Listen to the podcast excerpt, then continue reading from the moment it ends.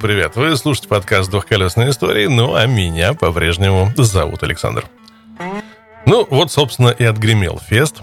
Все подробности, фото, а главное видео с двух дней фестиваля. Да, мы такие в этот раз организовали онлайн-трансляцию в ВК и весь лайнап. За два дня вы можете посмотреть на странице фестиваля или на моей стеночке. Заходите, глядите, наслаждайтесь. Огромное спасибо всем, кто приехал, со всеми успел пообщаться. Сереге отдельное спасибо за помощь, она оказалась как нельзя кстати. Для тех, а, кому не хватило нашивок и значков, дополнительный тираж уже заказан, так что все появится в наличии, и на странице феста будет отдельный пост. Что до самого феста, все прошло как нельзя лучше. Несмотря на ливший с утра и до обеда пятницы дождь, вечером в воскресенье уже дома, валяясь в ванной с кружкой пенного, заебавшийся, но довольный, я лежал и кайфовал от того самого ощущения, когда твой труд принес плоды и пришелся по нраву множеству человек. Эх. На следующий фест через год. Ладно, вернемся к подкасту. Как и обещал, знаки – прошлом выпуске я остановился на знаках, так что сегодня речь пойдет именно о них. Так или иначе, знаки э, в конце 19-го, начала 20 века уже были придуманы и использовались в странах с активным движением по дорогам. Каждая из стран делала знаки, исходя из собственных ПДД, и до единообразия было еще очень далеко. Посему на состоявшейся в 1909 году в Париже международной конференции по вопросам автомобильного транспорта был рекомендован к применению ряд дорожных знаков. В их числе а, был знак «Неровная дорога», «Опасный поворот», «Пересечение дорог», «Железнодорожный переезд со шлагбаумом» и так далее. А, в статье 9 Конвенции говорилось, что каждая из стран, подписавших договор, обязуется а, поскольку это в ее власти, следить за тем, чтобы вдоль дорог для обозначения опасных мест устанавливались только те знаки, которые были предусмотрены а, приложением настоящего соглашения. Эти знаки помещаются на треугольные таблички. Каждое государство обязывается а, для упомянутых обозначений применять исключительно знак треугольной формы и запрещать применение этой формы во всех случаях, в которых могут возникнуть путаница с этими самыми обозначениями. Треугольник обязательно должен быть равносторонним с длиной стороны не менее 0,7 а, метра. Каждое государство, подписавшее договор, обязывается а, препятствовать установке вдоль дорог каких-либо знаков или табличек, которые можно спутать с предписывающими знаками или которые могли бы их заслонить. Во время Первой мировой во многих европейских странах на дорогах устанавливались не только принятые на международной конференции знаки, но и также местные, ну, а национальные. Так, в Италии в Италии, например, в 1910 году использовали 11 а, видов дорожных знаков. Наиболее употребляемыми формами был прямоугольник или круг.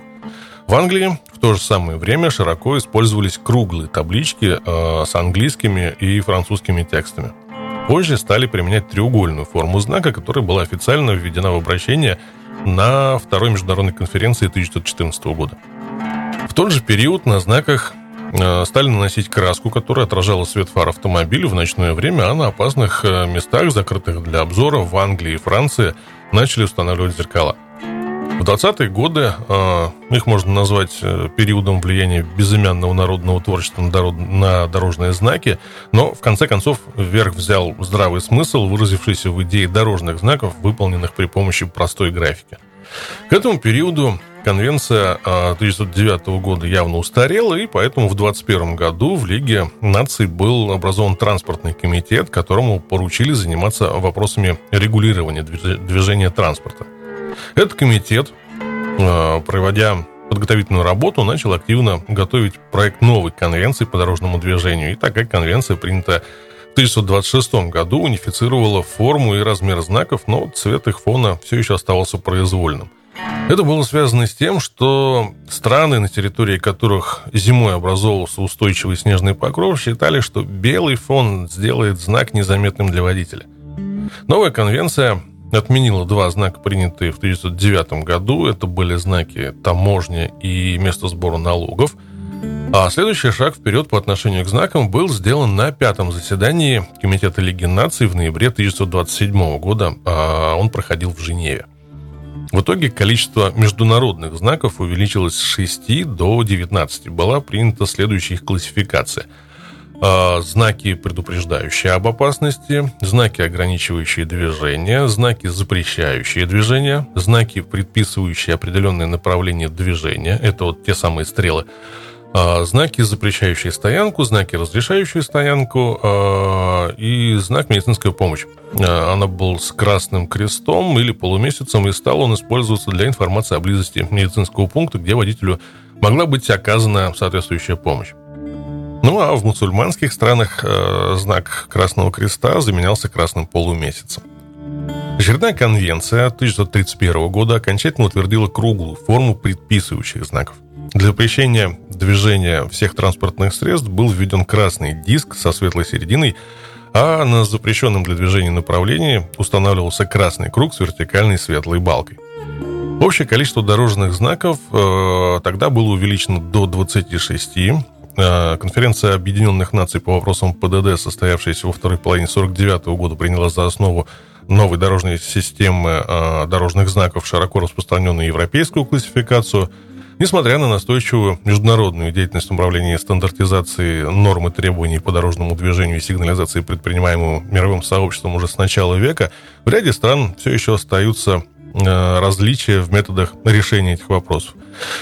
Так, например, в середине 70-х годов в мире существовало по крайней мере 7 систем дорожных знаков. Это обуславливалось как чисто географическими причинами. Ну, каждый континент имел свои собственные особенности, так и принципами национальности. А британская и канадская системы знаков отличались, соответственно, от европейской и американской. Следует, однако, констатировать, что с течением времени в результате деятельности международных организаций происходит постепенное сближение между системами дорожных знаков разных стран. После продолжительного перерыва, связанного с Первой мировой войной и революционными событиями, первые предупреждающие дорожные знаки в Москве появились в 1926 году. Это были знаки «Перекресток», «Крутой, поворот», а, «Железнодорожный переезд» и «Неровная дорога» был изготовлен первый запрещающий знак. А, он был белого цвета из жести в виде ромба с размером каждой из сторон 750 а, мм. Он назывался «Грузовое движение запрещено» и был установлен у Иверских ворот на выезде со стороны Красной площади. В конце 20-х годов в Москве стали устанавливать указатели, на которых помещались тексты с призывом э, к пешеходам переходить дорогу только на перекрестках, а водителям транспортных средств придерживаться правой стороны. Появлялось место остановки транспортного средства на перекрестке при запрещающем сигнале светофора. Вплоть до 1932 года в Москве и других крупных городах страны дорожные знаки были текстовые. Они плохо читались водителями. И из-за громоздкости их применение было весьма ограниченным. Но именно во второй половине 1932 года начали устанавливать знаки с символикой, аналогичной международным стандартам. Правилах по городу Москве 1933 года среди э, группы «Городские знаки» уже фигурирует комбинированный знак э, «Проезд воспрещен для автомобилей и мотоциклов». На нем были нанесены силуэты легкового автомобиля и мотоцикла. А с 1 января 1934 года в стране вступила в силу новая единая система дорожных знаков, которая устанавливала размеры, цвет, окантовку и другие требования к дорожным знакам. Длина стороны равностороннего треугольника для загородных знаков была установлена в 1 метр, ну а для городских выбрали длину в 55 сантиметров. В конце 40-х э, к дорожным знакам были сформулированы следующие основные требования. Знаки должны быть заметными и привлекать внимание водителя. Содержание знаков должно быть простым, ясным и понятным с первого взгляда. Каждый знак необходимо так располагать, чтобы водитель имел достаточное время для соответствующей реакции. По форме знака круг, квадрат, треугольник, прямоугольник водитель должен судить о том, какие требования он предъявляет. Степень важности знака должна определяться окраской и графикой на нем. В начале 50-х в правилах э, всех областей знаки делились на три группы – предупреждающие 4 знака, воспрещающие 14 знаков и указательные 8 знаков. Однако были исключения. В правилах Крыма 1951 года имелось 4 предупреждающих, 15 воспрещающих и 6 указательных знаков. Знаки, предупреждающие в опасных местах, обязывают водителя транспорта следовать со скоростью не более 15 км в час, не производить обгоны и проявлять э, особую внимательность, сообщалось э, в правилах по городу Горькому 1950 года. В соответствии с утвержденным в 1953 году ГОСТом 2965-53 дорожные знаки были вновь разделены на три группы. Предупреждающие, запрещающие и указательные. Группа предупреждающих состояла из восьми знаков. Это был железнодорожный переезд, э, перекресток, извилистая дорога, поворот направо, поворот налево, крутой спуск, прочие опасности и основная дорога. В группе запрещающих было 23 знака. Отныне действующих э, в наибольшей степени отличались три из них. Стоянка запрещена, это был знак круглой формы с красной окантовкой и перечеркнутой наискось слева направо буквой «Пи». Э, обгон запрещен, знак круглой формы с красной окантовкой и вертикальные линии, которые перечеркивала черную стрелку, указывающую данный маневр. И обгон грузовым автомобилем запрещен. На, на знаке круглой формы с красной окантовкой указывалось две стрелки, движение прямо и движение маневра обгона. Эти два последних знака были непонятными, и их смысл с трудом угадывался. Красная кайма имела важную роль, так как именно по ней регламентировалась зона действия некоторых знаков данной группы. Например, э, зона действия знака «ограниченная скорость движения», если красная кайма на, на знаке была замкнута, распространялась в городах до площади или пересечения с магистральной улицей. В других населенных пунктах на дорогах до конца населенного пункта. На дорогах вне населенных пунктов до ближайшего населенного пункта. Если в красной кайме в нижней части знака имелся разрыв и не было цифр, то до ближайшего перекрестка. Если в нижней части знака имелось обозначение, число и буквы, то на указанное ими расстояние. Группа указательных включала 11 знаков. Они имели форму круга, окрашенного в желтый цвет, на котором черной краской было нанесено условное обозначение. Самым необычным э, образом для глаз нынешних водителей выглядели знаки «пешеход», направо только при зеленом сигнале светофора, направо только при красном сигнале светофора, прямо только при зеленом сигнале светофора, а место стоянки транспорта, где хорошо знакомая буква «П» находилась на знаке круглой формы с желтым фоном. А знак «Пешеход» представлял собой черный равносторонний треугольник и требовал снизить скорость движения транспорта до предела, обеспечивающего безопасность. Перечисленные выше три знака характеризовали условия движения на регулируемых перекрестках. Они устанавливались перед э, перекрестками и говорили, при каких сигналах светофора или регулировщика разрешается на данном перекрестке движение в направлении, показанном на знаке. В качестве средств регулирования использовались следующие указатели, которым присваивалась буквенная индексация. А. Э, стоянка такси, э, разрешенная стоянка машин. Б. Это переход. В. Голуби. Г берегись автомобиля, Е – стоп, Ж – движение в один, два или три ряда, а, З – поворот в два ряда, И – проезд по трамвайным путям запрещен, К – обстановка транспорта обязательно и Л – обстановка транспорта не обязательно. В местах действия указателей а, Б, В, Г и Д водители должны были двигаться с особой осторожностью и не совершать обгонов. Кроме того, указатели имели для водителей силу дорожных знаков, если они были написаны черной краской на желтом фоне. В 1955 э, появилась новая группа из пяти знаков, э, объединенная общим названием «Особые условия движения на регулируемом пересечении улиц и дорог». Э, они устанавливались перед регулируемыми пересечениями и указывали, при каких сигналах светофора или сотрудника АРУТ разрешалось движение на данном пересечении в тех или иных направлениях. Как и все указательные знаки, а, эти знаки имели круглую форму и прекращали свое действие с нуля часов до 6 часов утра. По ряду причин они так и не прижились на наших дорогах. Следующее изменение в структуре отечественных дорожных знаков произошли в 60-м году. Именно в тот момент окончательно сложилась система, которая в настоящее время с небольшими дополнениями используется на наших дорогах. Но в целом это, наверное, по знакам в основном все. А, в следующем выпуске я расскажу вам о появлении на наших дорогах а, весьма специфических устройств, где на вас традиционно могут наорать, послать нахер и погудеть спину. Да-да-да, в следующем выпуске речь пойдет как раз, как раз вы уже, наверное, догадались о светофорах. Ну а теперь плеснить вкусного. Э, рассаживайтесь поудобнее. Если все еще этого не сделали, возвращаемся к истории Баргера. Ну что, готово? Глава 8. Running to the Jungle, Поттервиль и бильярд с автоматическим оружием. На начальном этапе существования ангелов ада мы особо не путешествовали на дальние расстояния и только изредка выезжали за пределы Калифорнии. В основном катались по окрестностям Окленда. Поехать в Сан-Хосе за 80 километров отсюда, это, скажу я тебе, было приключением. На шоссе ты чувствовал себя особенным и не часто мог увидеть другого мотоциклиста, а если такое случалось, то ты обязательно махал ему рукой. Вот так много мотоциклистов было в те времена. В те, когда я только вступил в клуб. Сегодня же большой пробег по стране USA Run э, стал одним из ежегодных мероприятий Ангелов Ада. Любой член клуба, кто может вырваться на пару недель, сделает все возможное, чтобы поехать. Обычно на прохват через всю страну требуется около недели и столько же на обратный путь. Плюс э, мы проводим еще несколько дней на месте.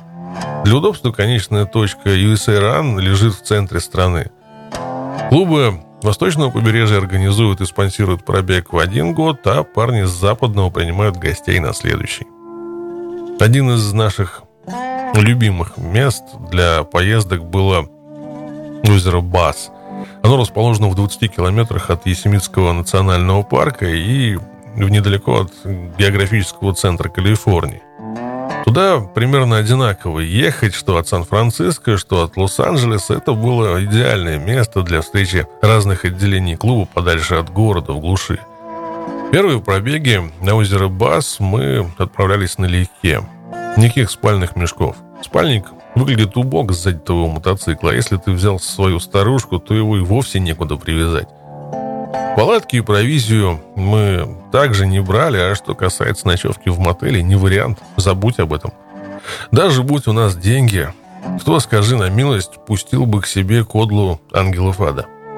Вместо этого мы просто съезжали на обочину и после небольшой вечеринки засыпали там, где приземлились. По ночам мы складывали здоровенные костры и просыпались покрытые пеплом и пропахшей гарью. На озере Бас мы утрясли множество конфликтов между членами клуба. Если у тебя был нерешенный спор с кем-то из клуба, то ты знал, что на озере ты сможешь все уладить. Лучше времени и места не найти. Никаких копов вокруг, только свои, и ангелы скрещивают мечи один на один. Еще одним развлечением оклендских ангелов ада были поездки на drag -заезды в Бейкерсфилд. В те времена там собирались многие мотоклубы Калифорнии, особенно из района Лос-Анджелеса. Все в своих нашивках, тем не менее, мы отличались от них. 40-50 наших вместе выдвигались из clubhouse а, и когда мы приезжали в Бейкерсфилд, у людей крышу к чертям срывало – они не могли врубиться в нашу атмосферу и внешний вид. Некоторые ангелы носили волосы до пояса и окладистые бороды. Мы ездили на раздетых Харли, а не на дрессерах, да и к тому же не снаряжались с ног до головы в модные кожаные прикиды. Татуировки служили нам визитными карточками. Где бы ни объявлялись ангелы ада, мы пили, трахались и дрались больше, чем кто-либо. От одного зрелища на нас люди пятились в животном испуге. Мы, собственно, и были зрелищем. Обычно у нас в карманах гулял ветер. Мы не могли заплатить за вход и становились лагерем на обочине дороги. Копы бились в истерике, словно кучка школьниц. Тогда правоохранители еще не заключали пакта о взаимопомощи, а значит, не могли запросить подкрепление соседних округов, если ситуация выходила из-под контроля. В барах Бейкерсфилда обычно возникали стычки между ангелами ада и Оки – Ковбои и мотоциклисты всегда имели разногласия. Посади их в одну комнату и всегда получишь драку. Большинство ковбоев работали на нефтедобыче или ранчо. Многие были выходцами из пыльного котла 30-х. Драться они любили и, скажу тебе, были чертовски крепкими ребятами. Мы с ними были во многом похожи. Разница была только в том, что Оки из Бейкерсфилда водили грузовики ездили на лошадях, а ангелы гоняли на мотоциклах. Бились мы прямо в барах, как и ангелы Адоки не вызывали полицию, когда дела принимались скверный оборот. Если Скрэг задавал концерт в тех местах, то ну, обычно переворачивали обстановку вверх дном. Нам, как и им, нравилась кантри-музыка, поэтому стоило драки затихнуть, как все просто усаживались и напивались вместе. Оки были не единственными, кому хотелось испытать ангелов. Копы всегда думали, что у них длиннее. С самого начала копы Окленда считали своим долгом обламывать ангелов ада при любом удобном случае, от бесконечного потока штрафов до вызовов в суд по пустякам. Когда кто-то из них выходил на пенсию или получал назначение в другой регион, новобранцы, занявшие их место, сразу же начинали нам докучать. За 40 лет я пережил три или четыре поколения оклендских копов, одержимых безуспешным желанием нас сломать. Не бывать этому. Окленд 50-х, 60-х все еще был суровым городом, рабочим районом в тени сияющего Фрисского залива. Встречались в Окленде и копы вроде Томми. Он снимал свой зачок, и если тебе удавалось его удалить, то ты не считался пьяным. Если же он надрал твой зад, то значит ты бессовестно надрался и нарушал покой граждан, за что получал пару часов за решеткой, а потом 15-20 баксов залога спасали положение. Боб из полиции нравов был еще одним старомодным окленским копом. При любой драке он снимал значок и вызывал тебя один на один. Не для протокола. Обычные полицейские Окленда тоже не часто проигрывали в драке, они были довольно жесткими ребятами. На заре своего существования Ангелада встречали много таких копов, как Томми и Боб. Парней, которые патрулировали свою территорию пешком и оставались в форме. Они не разъезжали по району в машине с кондиционером, поедая пончики и болтая со своими бойфрендами по рации.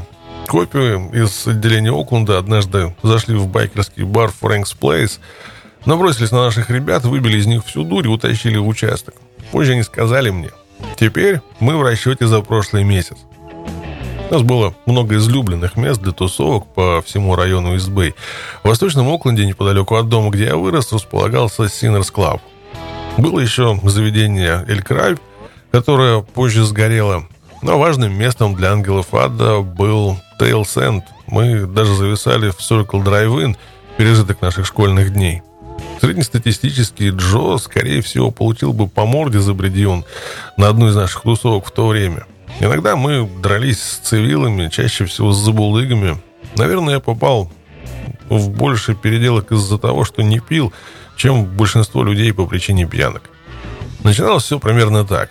Кто-то предлагал купить мне выпивку, я был не против и заказывал Кока-Колу. «О, так ты не хочешь со мной выпить?» «Я не пью». «Тогда не пойти бы тебе...» Перчатка брошена, а бармену остается только отойти и наблюдать, как летают кулаки и мебель. Один раз у нас была большая драка в баре Эль Адоб. А, ну, не совсем один. Ну, та драка была особенной. К тому моменту Элядоп практически стал нашим клабхаусом. Бар стоял в глубине, на углу двух улиц, а перед входом была парковка треугольной формы. Огромный черный парень ростом под 2,10, поперек себя шире, кулаки размером с печатной машинки, неторопливо вошел в Элядоп. Он знал, что тут пристанище ангелов ада – он быстро пропустил 7 или 8 стопок, после чего начал разглагольствовать, мол, надерет зад любому ангелу ада, кто встанет против него. Да, он был крепким выродком, но мы его побили. Потребовалось шесть наших, чтобы наконец его завалить. Такой парень переживет многое, но не помрет. Он уполз из-за рядов, поклявшись вернуться и отомстить той же ночью. В качестве предосторожности мы поставили на крышу парней с АР-15, а он так никогда больше и не пришел. В 1962 примерно 8-10 наших тусовались в пиццерии Лавалс, недалеко от северной конечности кампуса университета Беркли. Группа футболистов из университетской команды ввалилась внутрь, и эти уроды вели себя очень нахально. Они были нашими ровесниками и в то же время избалованными богатенькими мальчиками из колледжа, которые не что о себе думали и явно нуждались в уроке. Один из футболистов оскорбил Литл Джо – «Не спускай все на тормозах», — сказал я Джо. «Врежь ублюдку». Что, собственно, Джой сделал? У нас вышла добрая драка с футбольной командой, и хоть эти ребята и были не маленькими, мы хорошенько их отделали. Бойкий пел по всему залу. Потом перекинулся на лестницу и в итоге на улицу. Когда полицейские приехали и увидели, что замешаны ангела, да они не стали нас арестовывать, а спортсменов отправили обратно в общагу. Одержав победу, мы были согласны удалиться. Процессе отъезда обнаружилось, что байк одного из наших не заводится, и пока Джонни Энджел прыгал на кикстартере, копы становились все более настойчивыми. Они приказали немедленно проваливать всем, чьи мотоциклы были на ходу. Я объявил копам, что мы уедем только тогда, когда последний мотоцикл заведется, и не раньше, но полицейские в Беркли слушать не желали. Они хотели, чтобы мы покинули их город.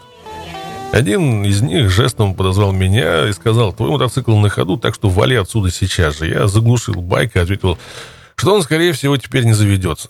Мы перекинулись парой слов, недобрых взглядов. В итоге я сказал копам, слушайте, мудаки, мы уедем, когда мой приятель заведет свой блядский байк и не минуты раньше. Меня арестовали. Обвинение, неповиновение офицеру полиции и нецензурное брать перед женщинами и детьми. Меня забрали в участок Беркли и скоро выпустили под залог. Ничего серьезного. На следующий день история потасовки ангелов ада в Лавалс попала в газеты. Если бы я признал вину, то легко отделался бы штрафом, но я не собирался этого делать, решил пойти в суд и нанял для этого адвоката. В то время он был неопытным свежеиспеченным юристом, а я молодым воинствующим подсудимым. На слушаниях окружной прокурор сообщил присяжным, что коп приказал мне уйти, а я якобы ответил, я уйду только когда мой блядский байк заведется. Тогда по закону ты мог выражаться перед мужчинами, но не перед женщинами и детьми. Суд уже снял обвинение в неповиновении, но меня все еще судили за сквернословие. Мне грозило несколько месяцев заключения. Полиция, окружной прокурор в ходе дела предпочли обойтись без свидетелей, полагаясь исключительно на показания копов. Присяжные все обсудили, взвесили доказательства и поставили перед судьей вопрос – Председателем жюри была пожилая дама лет 70. У нас есть один вопрос, Ваша честь. Что вы хотите узнать? А можем ли мы увидеть женщину или, или ребенка, перед э, которыми, как утверждают, ругался подсудимый? Тут мой юрист улыбался и сказал мне шепотом, что теперь все в порядке. Через полчаса присяжные вернулись с вердиктом. Невиновен. Я был доволен. Это был мой первый суд присяжных, первое успешное столкновение с системой и первая победа в суде стала для меня весьма ценным опытом. Детишки из футбольной команды и окружной прокурор не понимали, почему ангелы ада сражаются и почему они делают это так упорно.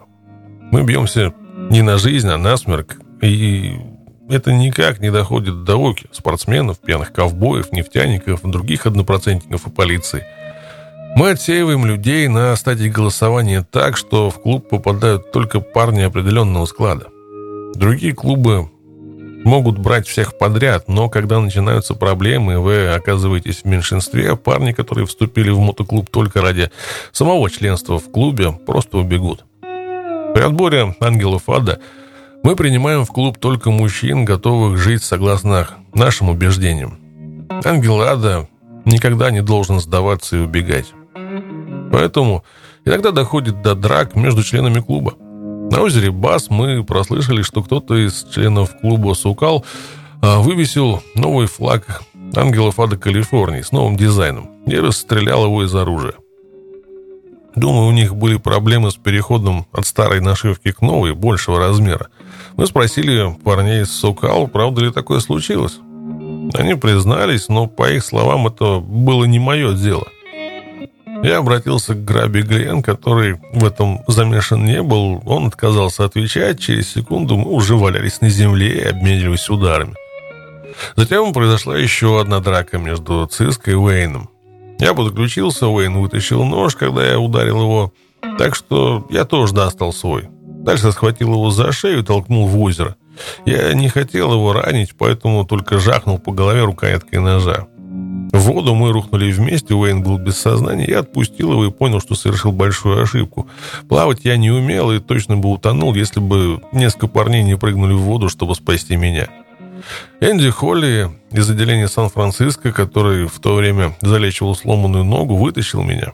Позже этот случай стал веселой байкой. Ангелы Фриско все еще были в обиде из-за нашивки и попытались выгнать его из клуба за то, что он спас меня в тот день. Хоть он больше и не в клубе, Энди все еще остается моим добрым другом. Помимо споров по поводу нашивки, в 61-м ангела до Окленда вели затяжные бои с отделением Сан-Франциско, что в итоге перетекло в жуткую, кровавую, полномасштабную войну. Эта война часть процесса становления клуба и важная веха в его истории. Все началось с танцевальной вечеринки, которую отделение Фриска организовало в мастерской по ремонту коробок передач под названием «Box Shop». Ангел из Фриска по прозвищу Френч, который ездил на трехколесном мотоцикле, владел мастерской и по вечерам принимал у себя ангелов. Той ночью там были также члены другого мотоклуба «Presidents». А парень по имени Кемп приехал на вечеринку из Берду. Он сидел и пил пиво с ребятами из Окленда, в том числе с Мудли Марвином. Пришла девушка Кемп, принесла еще пиво. Она рассказала, что ангел из Фриска по прозвищу Хауди Дуди шлепнул ее по заднице. Кэмп вспылил, подошел к Хауди Дуди и спросил, так ли все было. «Ага», — ответил тот, — «и шо, блядь, такого?» Кэмп разбежался и снес его. Тогда кто-то набросился на Кэмпа. Мудли Марвин влетел в драку и нацелился на Хауди Дуди. Так это и началось. В Box Shop включили свет, все улеглось. Presidents, которые были там вместе с другим клубом, Mofos, а через пару лет стали ангелами от Дейли Сити. Президент отделения Фриска Пит Нелл той ночью не был в Box Shop, а я присутствовал и видел, как нарастало напряжение между Фриско и Оклендом. Папа Ральф из Фриска подошел к Чарли Мага и сказал, «Хочу проверить, чмошник, какой ты крутой, пойдем-ка выйдем». Они подрались, и Чарли Мага победил. Вертел ублюдка как хотел.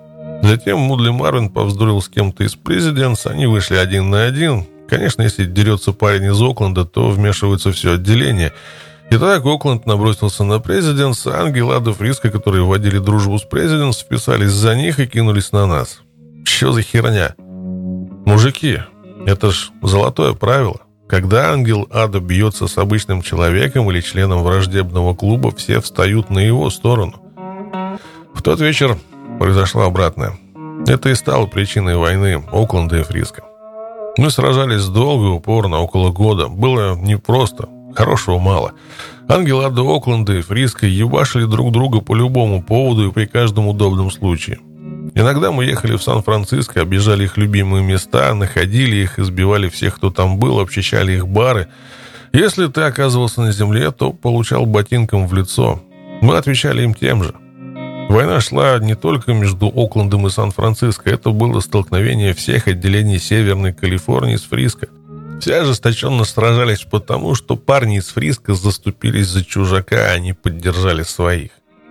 Я гарантировал Питу Неллу безопасность, чтобы он мог приехать в Окленд и обсудить войну со мной. Пит в итоге явился. Он был взволнован. Еще бы, в стане врага. Мы встретились в кафе и обговорили правила войны. Договорились, никаких пушек и ножей. Цепи, бутылки, доски, трубы, ботинки – все это было разрешено. Избивать парня перед его домом на глазах женщин и детей, жен, родителей запрещено – Поджидать на работе также запрещено. Человек должен спокойно зарабатывать на жизнь и обеспечивать семью.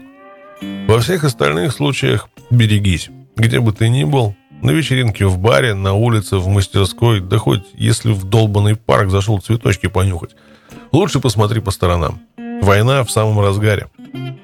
Мы с Зорро обедали э, в Доги Динер, забегаловке с гамбургерами. Подъехали парни из Фриска, две полные машины людей в поисках неприятностей. Заметили нас, припарковались за углом. Когда они ворвались в дайнер, мне удалось уйти, а вот Зора еще одному члену клуба так не повезло, их сильно избили. Мы окончательно урегулировали вопрос где-то через год. Тогда я жил на 12-й авеню, и в моем доме раздался звонок. Видели двоих ангелов из Фриска в нашем баре, Star Bar and Cafe. Местом владел Скип – я запрыгнул на байк и полетел туда. И, правда, два ангела из Фриска выпивали там. Оба только вышли из тюрьмы, я к ним подошел. «Какого хера вы забыли в нашем баре?» «Мы бухаем там, где хотим». «Но вы в нашем баре пить больше не будете». Мы как следует их отоварили, но после того инцидента война с Фриско окончилась. Пит Нелл, э, Джанки Джордж, Пуф и Норм Грин приехали в Окленд. Сначала мы обговорили условия перемирия – а потом приговорили немало бутылок и посмеялись над окончанием войны. Примерно в то же время между Оклендом и другим мотоклубом произошла еще одна стычка. Мы никого не пристрелили, не зарезали, но всякий раз, когда мы видели кого-то из наших, им вламывали, а затем срезали нашивки охотничьими ножами. Сорвать нашивку – это серьезный боевой подвиг. Иногда они отдавали нашивки без драки, от страха. Тогда мы просто их выбрасывали. Поначалу мы хранили отобранные нашивки как трофеи, но это только служило поводом для других клубов проводить рейды на наш клабхаус. Если другие клубы ловили одинокого ангела ада, то всегда старались забрать его нашивку. Любой ангел ада, отдавший нашивку без боя, автоматически исключался из клуба. Наша первая поездка в Поттервиль была одним из первых по-настоящему крупных слетов аутлоу мотоциклистов в Калифорнии. Мне на тот момент исполнилось 25. Мы выбрали Поттервиль в качестве точки, где клубы Северной и Южной Калифорнии планировали встретиться и провести выходные на День труда 63-го. В результате именно этой поездки Оклендское отделение стало голосом и движущей силой для всего мотоклуба «Ангела Ада». Также там произошло первое из многих, очень многих столкновений ангелов ада с сотрудниками правоохранительных органов. Поттервиль стал еще одним поводом для прессы, чтобы раздуть сенсацию про дикие мотоклубы, стекающиеся в так называемый беззащитный город. Был очень похоже на инцидент Фоллистера в 47-м. Вот что позже напечатали в журнале Newsweek, это был выпуск 29 марта 1965 года, о нашей поездке в Поттервиль. Ревущий рой из 200 мотоциклистов в черных куртках собрался в маленьком сонном городке Поттервиль, что в Южной Калифорнии. Одержимые буйством, они пронеслись по местным барам, выкрикивая нецензурное ругательство, останавливали машины, открывали двери, хватали пассажирок. Некоторые из девушек, накачанные наркотиками, ложились посреди дороги и призывно извивались. В Поттервиль приехали не только Ангел Ада.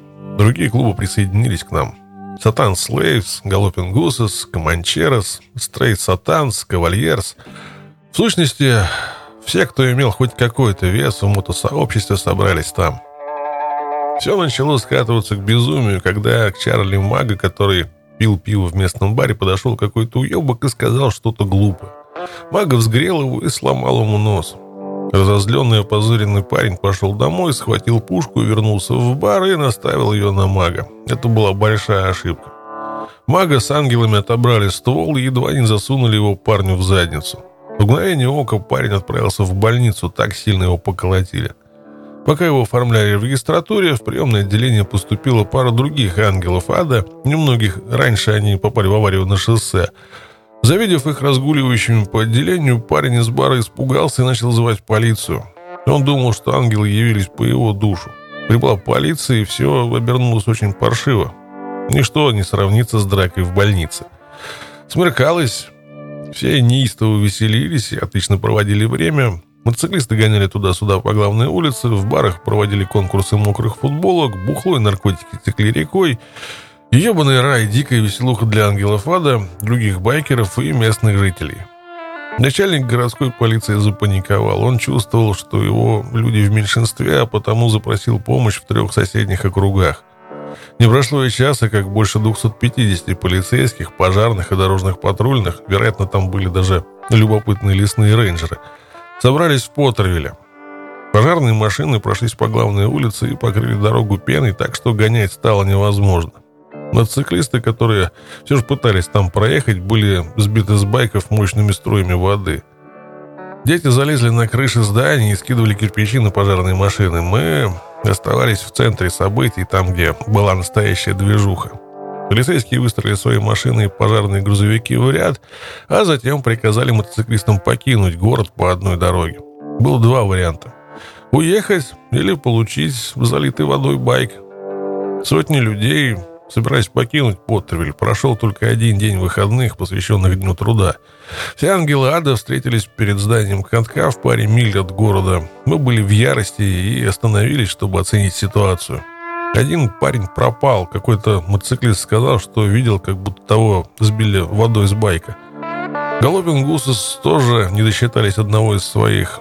К тому же арестовали парня из Берду и члена клуба «Сатан Слейвс», так что в итоге четверо пропали без вести и оставались в городе. Я чувствовал необходимость что-то предпринять. Что за херня? Мы ничего такого не сделали, только немного позабавились. Некоторые другие клубы постановили, что с них хватит. Конец веселью. Все их участники были на месте, так как было самое время валить оттуда. Но я решил, ангелады своих не оставят. Мы собрались вернуться. Мы — это ангелады Окленда, пара ребят из Берду и один из клуба «Сатан Слейвс». Развернулись мотоциклы, наша группа отправилась на юг обратно в Поттервиль с мыслями о месте, а копы заблокировали главный мост. Путь для нас был закрыт.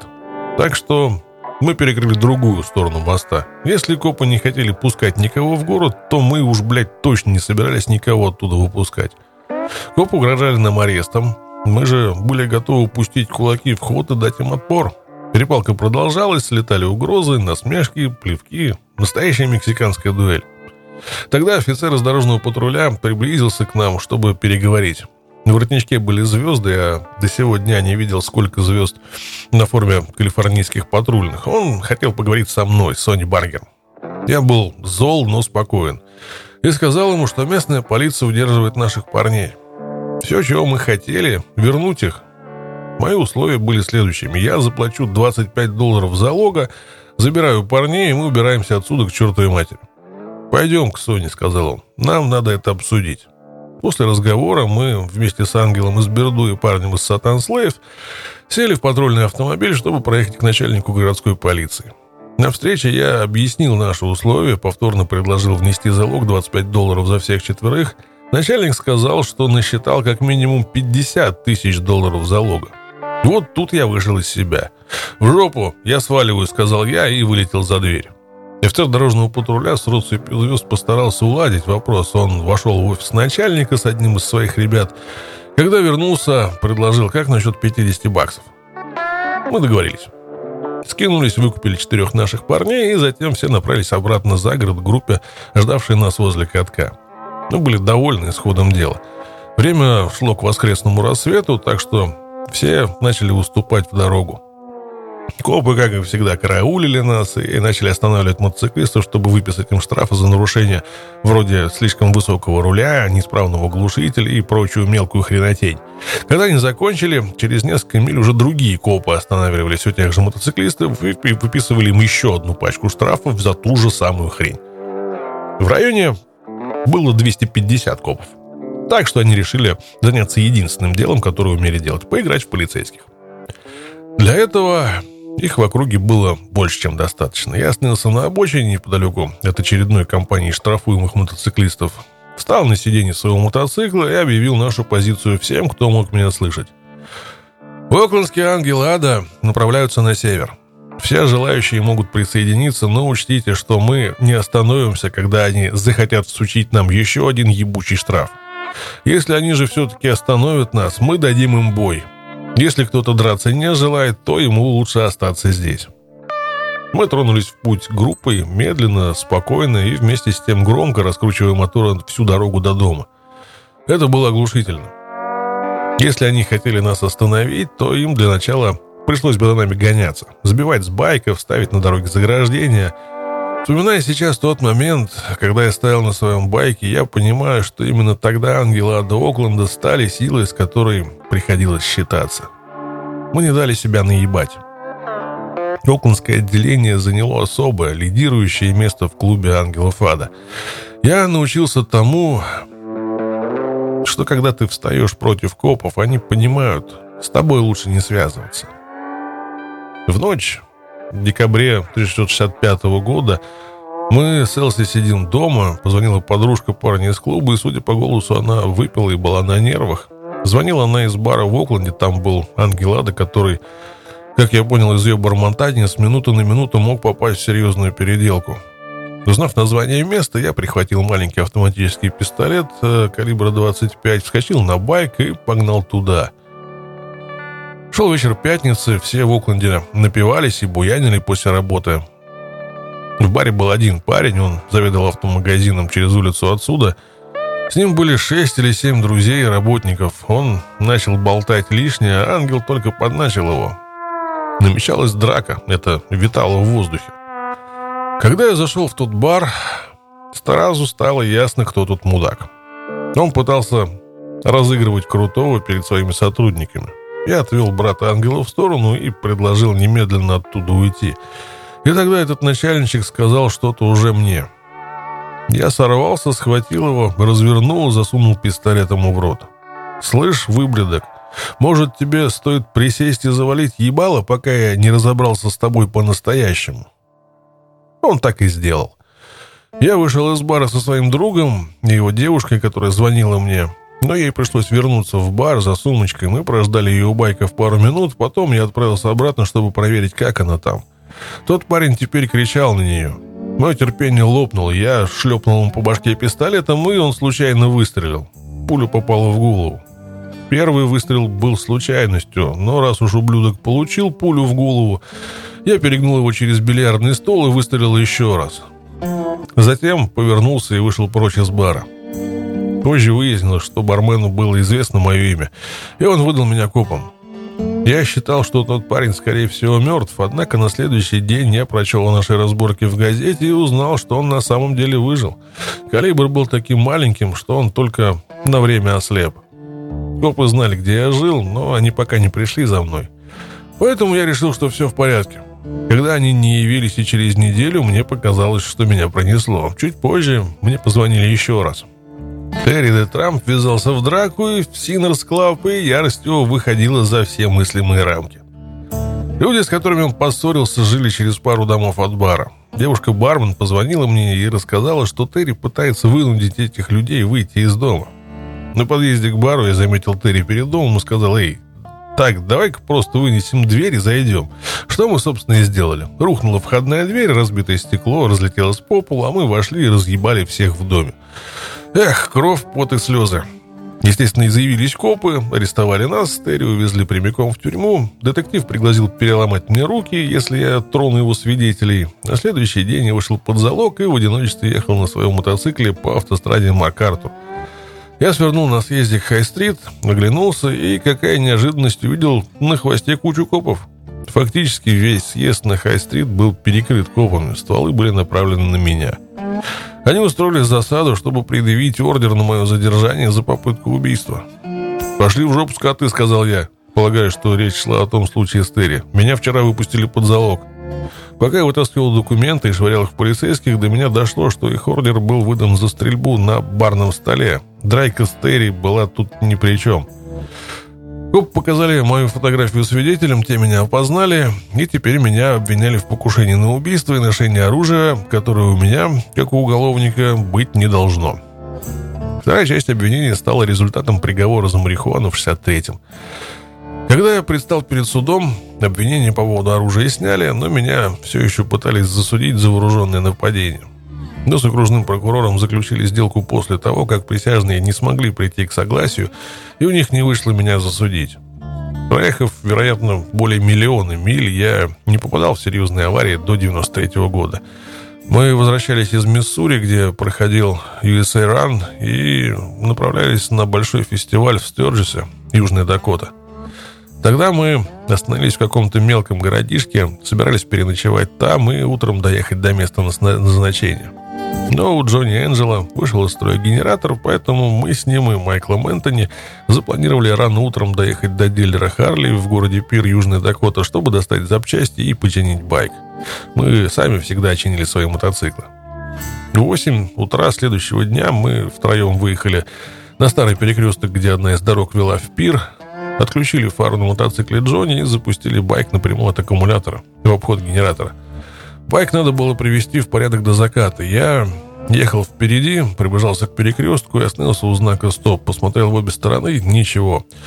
Пока я поворачивал налево, с холма навстречу пронеслась женщина на пикапе. Она гнала под 110, солнце слепило ей глаза. Когда машина возникла передо мной, я помню, сразу подумал, вот, блядь, и приехали. Я попытался резко взять вправо, чтобы убраться с ее пути, но машина все-таки задела меня, ударила мотоцикл в бок. Мой кофр был набит битком и сыграл роль буфера. Хоть пикап и не задел мою ногу, но сила удара закрутила мотоцикл. Удар пришелся низко, так что меня не опрокинуло, а подбросило в воздух. Пока я кувыркался по асфальту, женщина вылетела с дороги, сбила знак столб ограждения, после чего съездила во враг, и автомобиль разбился.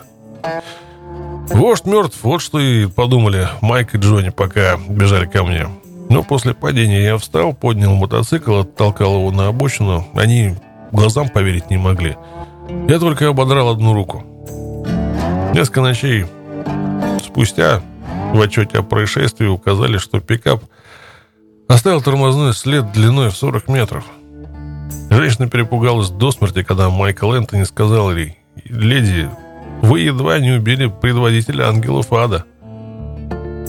После аварии мы добрались до пира, я заклеил поврежденный пластик скотчем и в таком виде проехал всю дорогу до Калифорнии. Через какое-то время женщина написала мне, она просила выслать ей толстовку из моего магазина, хотела сделать подарок брату, который ездил на Харли. Я, конечно, отправил. Немногие могут наехать на ангела ада и выжить, чтобы рассказать об этом. Я смотрел на дело так. Она была там, и у нее была кофта, чтобы доказать это. Стычки с полицейскими, жадные до сенсации медиа, как в случаях с монтерейским изнасилованием, разгон антивоенной демонстрации, поездкой в Поттервиль создали между нами и обществом отношения на грани любви и ненависти. Мы привыкли, что куда бы ни ехали, неприятности всегда поджидали за углом. Если происходило что-то контркультурное и антисоциальное, шансы были велики, что в центре урагана всегда окажутся ангелы ада. Тем не менее, Жизнь не подготовила меня к бешеному хаосу бесплатного концерта Rolling Stones в Альтамонте. Глава 9. Let it bleed. К концу ноября 1969 группе Rolling Stones сбрело в голову дать концерт в районе Сан-Франциско. Ходят слухи, что они хотели организовать свой собственный Вудсток, только в стиле Мика Джаггера – у них на уме был крупномасштабный бесплатный концерт. Последний аккорд тура по Америке в поддержку альбома Let It Bleed. Представитель группы Сэм Катлер, хипстер из Сан-Франциско по имени Эммет Гроган и Рок Скалли, парень из Grateful Dead, связались с департаментом парков и зон отдыха по поводу организации бесплатного концерта в парке «Золотые ворота». Об этом прослышали репортеры из э, Лос-Анджелес Фри Пресс и Сан-Франциско Хроникл. История утекла в массы, публика начала сходить с ума, был и другой вариант. Произвести импровизированный концерт без подготовки в концертном зале The Filmer. Но идею зарубили на корню, место просто не вместило бы столько людей. К тому же план с парком «Золотые ворота» набирал обороты, проблемой в этом случае была безопасность.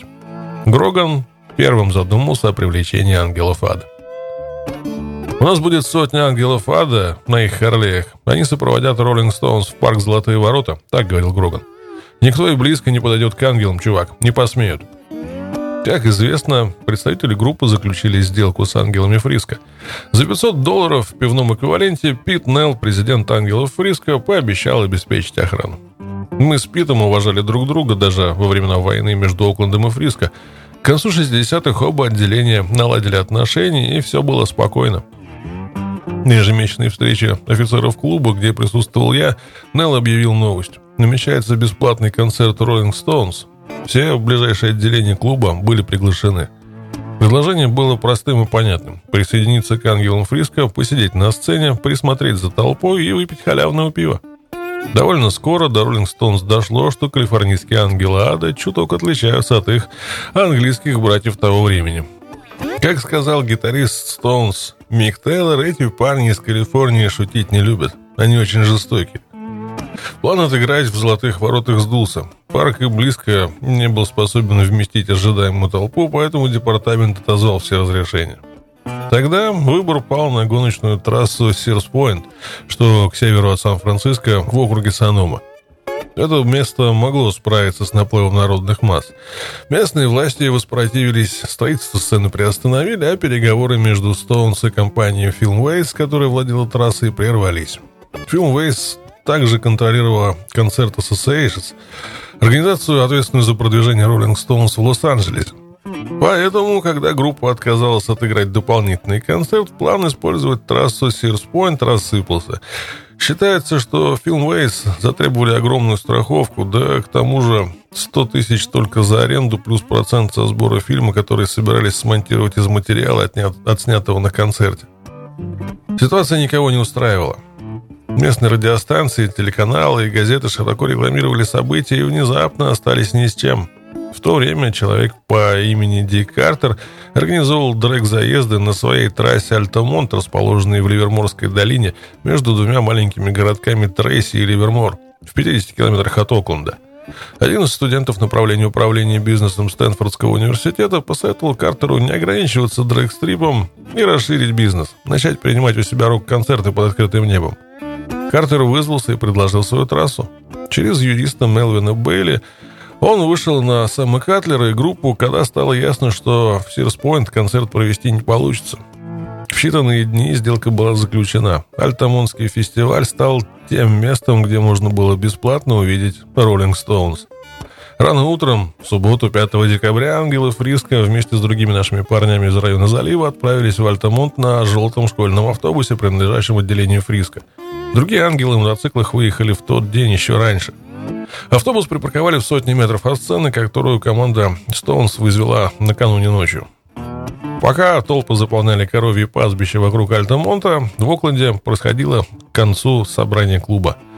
Я поехал домой забрать Шерон, чтобы позже вечером отправиться на трассу. Проезжая через Хейвард и Ливермор, мы видели десятки тысяч людей, и все направлялись к месту бесплатного концерта. Парковок не было, дорога находилась на стадии строительства. Многие бросали машины неподалеку от съездов с автострады. Оттуда они ехали автостопом, проходили оставшиеся километры на своих двоих, Битком набитые микроавтобусы Volkswagen подбирали тех, кто отстал или брел по обочине незаконченного шоссе. Чтобы избежать пробок и немного срезать, мы выбрали более короткий маршрут, дорогу, известную немногим. Я подал знак остальным, и мы поехали по холмам вдоль трассы, где на спуске с горы открывался отличный вид на сцену. Я был относительно чист, никаких тяжелых наркотиков не принимал. Мы с Шерон отлично прокатились. Моменту нашего прибытия концерт шел уже несколько часов, и на съезде в долину мы увидели два или три склона, забитых публикой, сидящих на одеялах и спальных мешках. Я сразу же подумал о том, как тяжело будет проехать и выбраться из такого многолюдного места. Пока мы спускались с холма к сцене, толпа расступалась перед нами. Кто-то протянул нам Шерон бутылку вина. Нам повезло, что в нем не было кислоты. Еще до нашего приезда на сцене произошла стычка между Марти Бейлином из Джефферсон Airplane и ангелом ада по прозвищу Animal. Несколько ангелов набросились на черного паренька, тогда Бейлин постарался это остановить, встал перед Animal и сказал ему «Да пошли вы нахуй с такой охраной!» В ответ Animal вырубил его прямо в процессе выступления. Менеджер группы Билл Томпсон оттащил ангела в сторону и спросил, почему тут наглухо выключил его певца. Animal ответил, он неуважительно обратился ко мне. Другой участник группы, Пол Катнер, пожаловался в толпе, что Ангел Ада только что врезал их вокалисту. Но реакции не последовало. Когда мы с Шерон и парнями на мотоциклах добрались до дна ложбины между холмами, где располагалась сцена, мы припарковали мотоциклы в метре от переднего края, сформировав тем самым что-то вроде буферной зоны.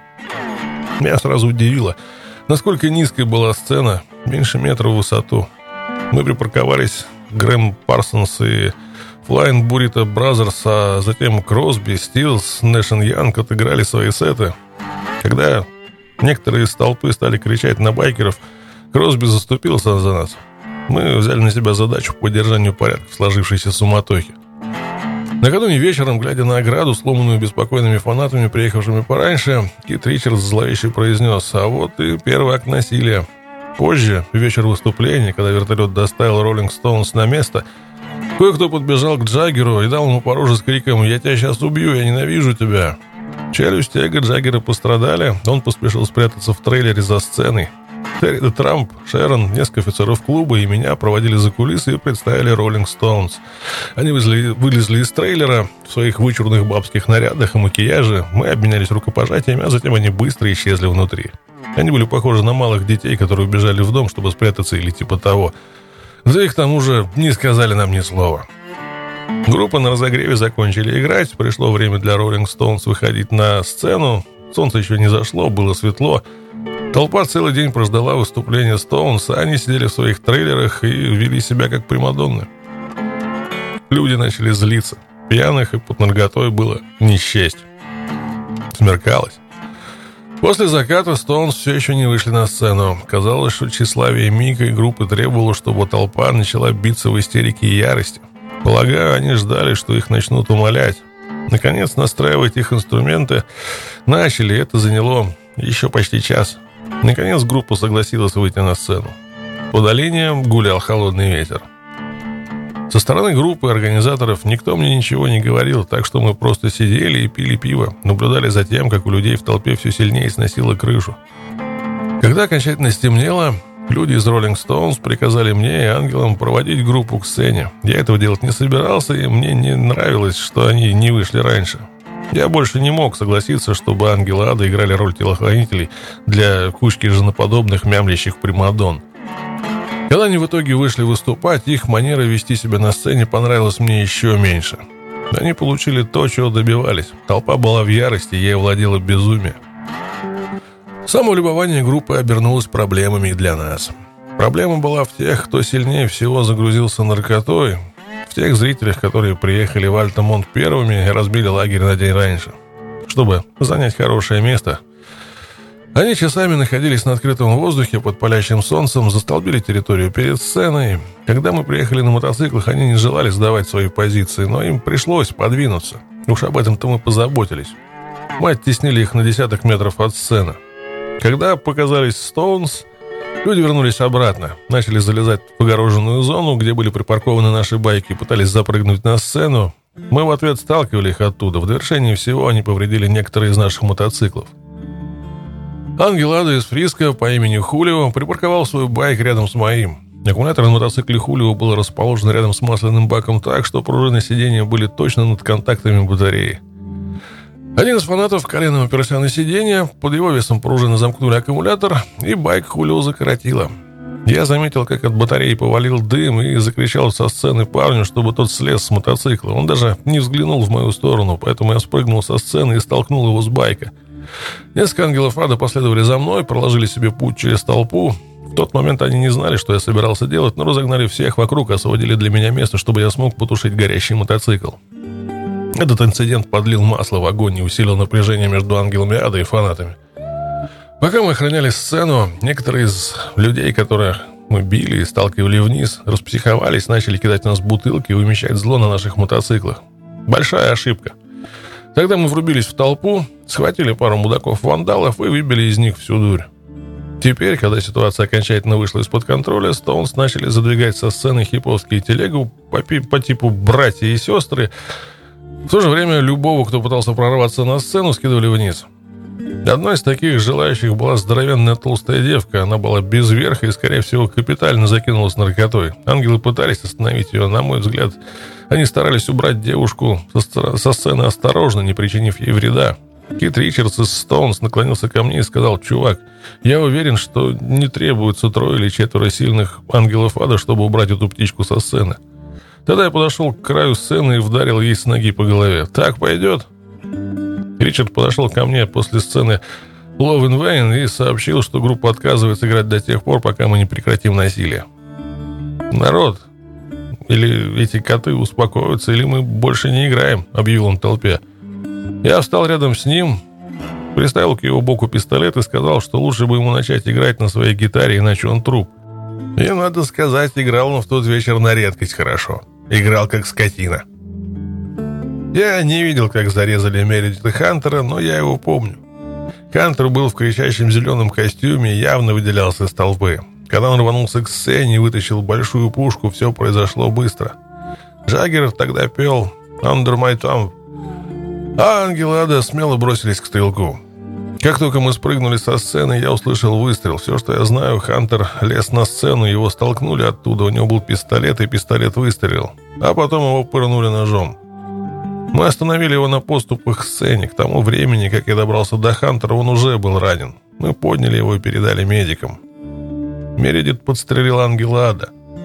Парень был в бегах, поэтому мы не могли отвезти его к доктору или в отделение скорой помощи. В любом случае, рана была пустяковая.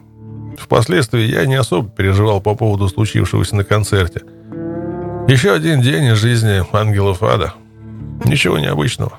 Как по мне, так было большой удачей, что этот парень, Мередит Хантер, не убил кого-нибудь, включая самих Стоунс. Я считаю, что ангелы ада сделали свое дело. Прессе писали, что Хантер испытал Шок и кровопотерю из-за множественных ран на спине, ранений на левой стороне лба и правой стороне шеи. Даже если бы он мгновенно оказался на пороге больницы или кабинета врача, то все равно бы умер от таких повреждений. Ангелада остановились на площадке на самого конца. Мы зависали с публикой, пили вино, покуривали травку с разбредающимися зрителями. Тур Let It Bleed закончился кровопролитием, как и следовало из названия – Говорите, что хотите, но я виню Стоунс во всем этом пиздеце. Они выбесили толпу, построили слишком низкую сцену, да еще и наняли нас на эту халтуру. Они по- получили именно то, что хотели изначально. Мрачную, пугающую атмосферу под стать Sympathy for the Devil. Сложно сказать, могли ли мы исправить положение, попроси они нас об этом, но мы точно оказались в дерьмовой ситуации. Если бы я знал, насколько плохо все было организовано и как вообще планировали использовать ангелов ада, то не согласился бы участвовать. Мы бы спланировали все по-другому. Может быть, обеспечили бы безопасность в гораздо более неформальном порядке, а так мы еще долгие годы разгребали последствия Альтамонта. На мой взгляд, Стоунс хорошая группа. Они всем нравятся, но никто не мешает тебе классно петь и при этом вести себя как мудак по отношению к твоим фанатам что они и сделали тем вечером в Альтамонте. Незадолго до полуночи мы вскочили на байки и проехали с десяток километров, прорезая поля по направлению к шоссе 5. Проскочили перекресток 680-й автомагистралью и направились в сторону Окленда. Забавно, я с тех пор бывал в том районе и никогда не мог понять, как мы там проехали. Когда мы вышли на шоссе, в мотоцикле Терри кончился бензин. Мы решили дотолкать его до дома. Я выпрямил ногу, уперся в подножку его мотоцикла. Так до дома и доехали. Терри наклонял свой байк в мою сторону, чтобы мотоциклы не разъехались. Со мной ехала Шерон, а сзади на мотоцикле Терри сидела Марси.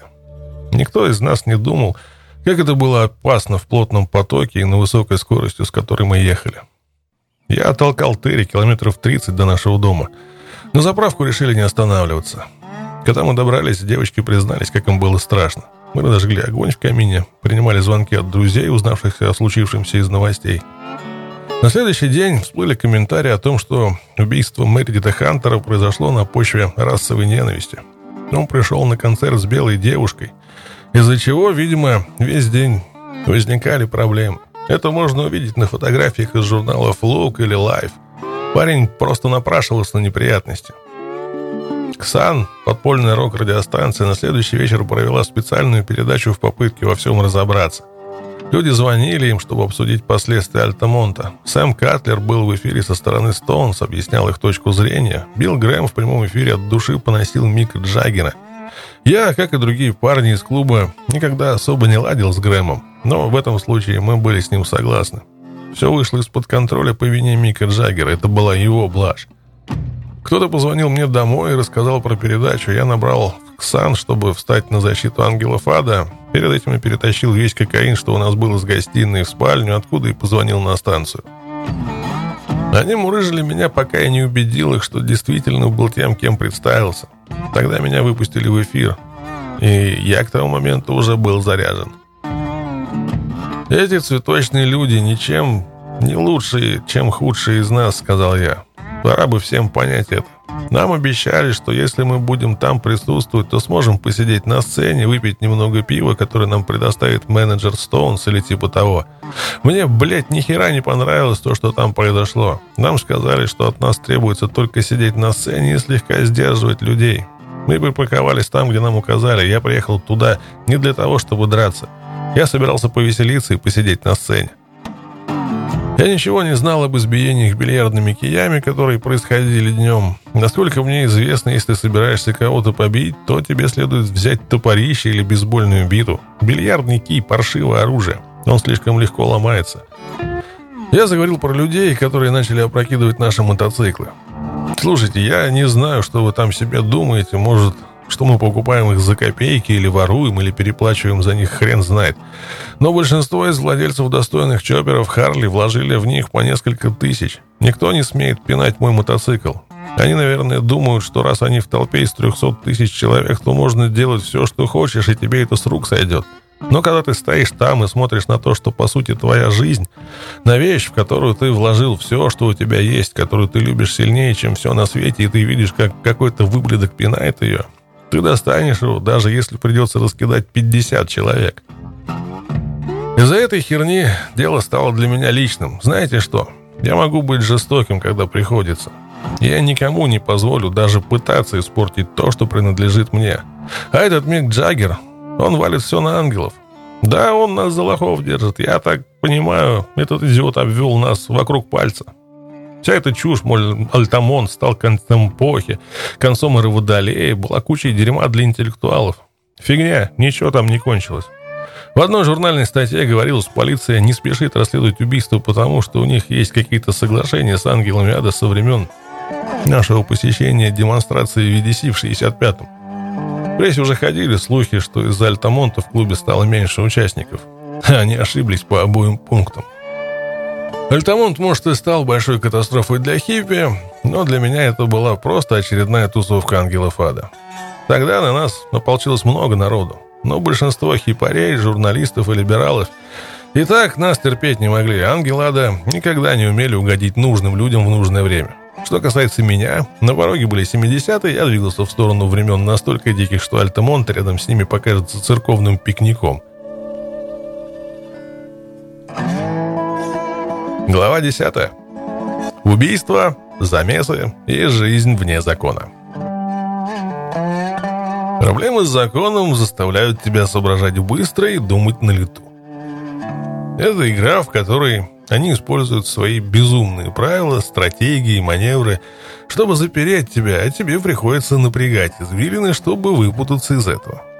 Те из нас, кто долго жил вне закона, знают, что собрать длинный список судимости и не попасться может быть непросто, тут требуется хитрость. Сидеть в тюрьме – это одно, а вот отбиваться от серьезных статей, когда ничего этого ты не совершал, или смотреть, как против тебя копятся обвинения – это другое. Тут нужна холодная голова. Самое дорогое в жизни – это твоя личная свобода. Однажды, когда я был маленьким мальчиком и сидел дома один, к дому подошли двое копов и постучали в дверь. Они сказали, что ищут меня. С минуты я сомневался, а потом впустил их. Они хотели знать, зовут ли меня Ральф. Я кивнул головой. Никто на районе или в школе никогда не называл меня Ральф, но, судя по тому, кто-то сказал полиции, что парнишка по имени Ральф поджег дом в нашем квартале. Это был другой Ральф. Я знал, кого они искали, но просто пожал плечами и молчал в ответ на все вопросы. Уже тогда я чувствовал, что не хочу ни на кого стучать, особенно копам. Когда играешь в игры с законом и порядком, тебе иногда нужны крылья, чтобы не утонуть в дерьме. Как ангел ада, я был увлечен во множество криминальных дел. Клинт Иствуд не разгреб бы и половины той херни, через которую мне пришлось пройти. Даже из самого обычного задержания может в будущем разгореться что-то гораздо более серьезное. Взять хотя бы мой первый арест за марихуану. В 1963-м я жил в маленьком городке в домишке на Артур-стрит в Окленде. Моя тогдашняя подружка только переехала ко мне из Вальеха также в моем доме снимал комнату друг по имени Газ Пиментал, ныне покойный. В один прекрасный день Газ продал партию травы агенту из отдела по борьбе с наркотиками, который проследовал с ним до дома. Вооруженные ордером копов вломились в дом, не имея ни малейшего понятия, что это моя хата. Они были удивлены, увидев там меня. К тому моменту у меня уже было несколько стычек с окленскими копами. Некоторые из них показались мне знакомыми. «Эй, Соня», — сказал один из них после того, как они вынесли в дверь. «Что ты здесь делаешь?» «Мужик, я вообще тут живу. А вот какого черта вы тут забыли?» Копы вели себя относительно спокойно. Они схватили Гаса в его комнате, нашли кило травы. Честно говоря, понятия не имел, что при нем была дурь. Если бы я об этом знал, то, скорее всего, не позволил бы Гасу барыжить из моего дома. Полнейший идиотизм, особенно учитывая жесткое отношение копов к травке в те времена. Рассмотрев все обстоятельства, копы ничего не имели против моей девушки и меня. Если мы больше ничего в доме не найдем, сказали они, то нас задерживать не станут, раз уж вся трава была в комнате Гаса. Ну или почти вся. В обыске чемодана моей подружки они нашли еще грамм 15 травы. Копы сказали мне, что либо они арестуют нас обоих, либо я могу пойти один. Я решил взять все на себя, поехал в центр города и предстал перед правосудием. Шутить с наркотой в 63-м было себе дороже. В то время за марихуану давали большие сроки. Меня признали виновным в хранении, мне грозил суровый приговор. Я думал, что меня официально осудят, но наказание оказалось условным, и мне дадут испытательный срок – как ни странно, меня отправили не в настоящую тюрьму, а в учреждение штата. Судья ударил молотком, я приговариваю вас к шести месяцам в окружной тюрьме, шести месяцам испытательного срока. Шесть месяцев испытательного срока засчитывались во время отсидки. Другими словами, если бы я не облажался из-за хорошее поведение, вышел бы на свободу через 4 месяца и 20 дней, как полагалось при моем наказании, то испытательный срок к тому моменту уже бы закончился.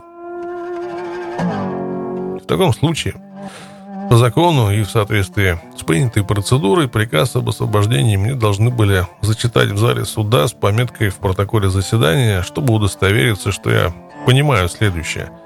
Несмотря на смягчение приговора, уголовная ответственность за хранение травы будет записана в лист моих судимостей. Этот дурацкий арест за марихуану в 63-м попортил немало крови, но 10 лет спустя он спас мою шкуру. В 68-м я проводил много времени, зависая с Майклом Тинни Уолтерсом. В те времена кокаин был моим наркотиком на каждый день, и я стал принимать его в таких количествах, что нажил немало проблем. Если я не приходил домой ночевать, то, скорее всего, катался где-то и дул с.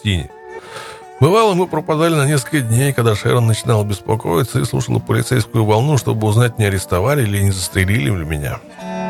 И, конечно, одной ночью Шерон услышала по радио, что меня с Тини остановили копы – она ни черта не могла сделать, только слушать переговоры полицейских на короткой волне.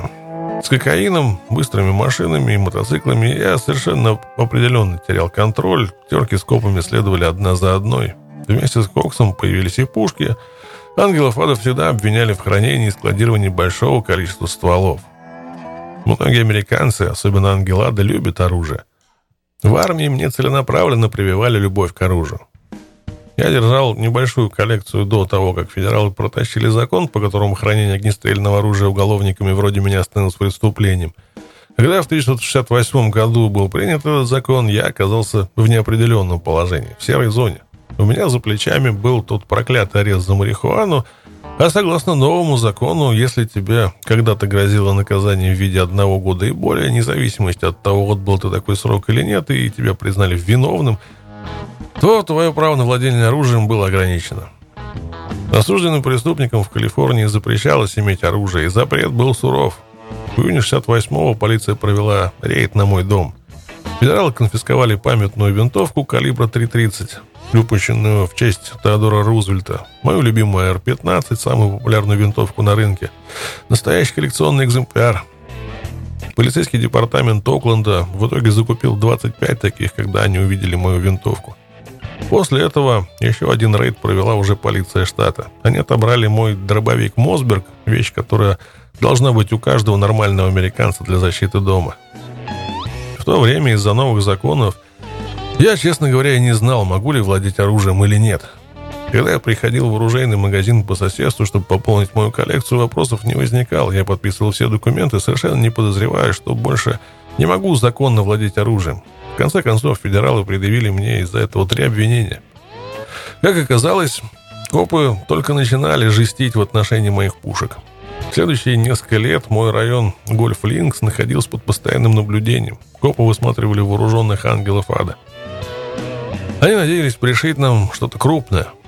Таинственным агентам удалось завербовать бывшего участника клуба из Сан-Хосе в качестве информатора, и он напел копам про огромный тайник старовой в моем доме. Когда они заявились на горы Флинкс, то не нашли никаких мешков травы на продажу, только два сраных косяка. И вот тут дело приняло странный оборот. Пока меня винтили за два косяка, мой знакомый бодибилдер по имени Дон зашел с портфелем во двор через главные ворота. В то же время полицейские были заняты обыском дома Фэт Фредди, расположенного через дорогу. Черт, улица Гольф Линкс кишела копами, а вошедший в дверь Дон увидел, что происходит, развернулся и побежал. Дон выглядел так аккуратно, что копы на другой стороне улицы приняли его за одного из своих. Но когда он начал удирать, один полицейский подбежал посмотреть, что происходит. Пока Дон обходил дом сзади, он закинул портфель в мой гараж. Копы немедленно скрутили его и арестовали. Они привели Дона с браслетами на руках в дом вместе с конфискованным кейсом, где обнаружилось 200 грамм героина и почти столько же кокаина. «Смотрите-ка, что мы нашли», — сказал мне коп, и они повесили чужие наркотики на меня.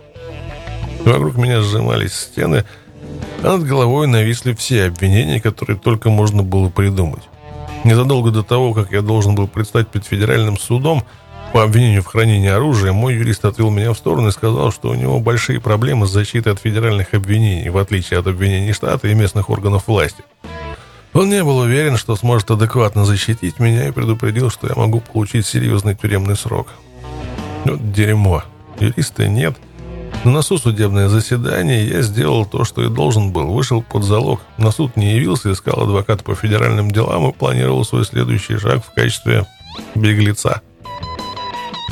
Пока я был в бегах, двоих сотрудников управления по борьбе с наркотиками ограбила парочка хитрожопых парней, которые агенты приняли за ангелов ада. По данным ДА, на них не было нашивки с мертвой головой, но на руках одного парня красовалась какая-то татуировка с черепом. Оказалось, что Д организовали закупку наркотиков у этих аферистов, но вместо того, чтобы поймать их, они позволили предполагаемым ангелам ада обернуть ситуацию в свою пользу и отобрать у агентов пушку, заначки и пачку меченых купюр. Присяженные сотрудники Д горели праведным гневом. Их агентов развели и, блядь, ограбили. Они были уверены, что я был как-то замешан в этом деле – Поэтому отправили еще одну команду наблюдения к моему дому.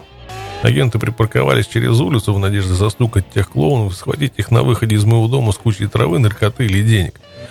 Конечно, мечтам этим было не суждено сбыться, потому что те два дуболома не были ангелами ада. Скрываясь от наказания по своим федеральным обвинениям, связанным с оружием, я привык видеть ленивых копов, припаркованных около моего дома в машинах. Мне хватало проблем и без тех козлов, привлекавших ненужное внимание. Эти парни стали настоящей занозой в заднице Дэа, поэтому полицейские вломились в дом к Эдварду Дикону Праудфуту, вышибли дверь, опрокинули его байк, сломали барабанную установку. Пока федералы обыскивали хату Эдварда, я обошел двоих агентов, карауливших перед моим домом, выждал немного и прокрался к Эдварду, полагая, что раз уж Дэа там побывали, то я буду в безопасности. Неверный ход, Соня. В дверь дома постучали уклонские копы, а я выбрался через черный ход, запрыгнул на ограду, оступился и свалился с нее. Полицейский последовал за мной через стену, вытащил пистолет, направил ствол мне прямо в лоб.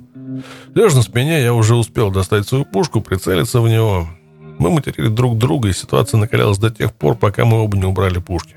Оказалось, они вообще пришли не по мою душу. Копы искали тех, кто грабанул агентов ДА. Мы убрали оружие, присели, поговорили. Ну, точнее, говорили они, я слушал. Опираясь на полученные сведения об ограблении и описании тех двоих персонажей, я довольно быстро сообразил, кем были фальшивые ангелы. Как только копы ушли, я занялся делом и повязал обоих парней. Мы чертовски крепко их отделали, для начала зажали их руки в тисках, а затем избили до потери сознания хлыстами и молотками. После того, как они передали нам деньги, документы и значки, мы их отпустили.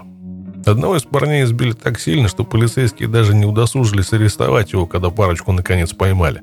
Я передал значки и деньги знакомому окунскому копу, который в свою очередь вернул добро обратно в ДА. Чисто технически мы с копами не сотрудничали.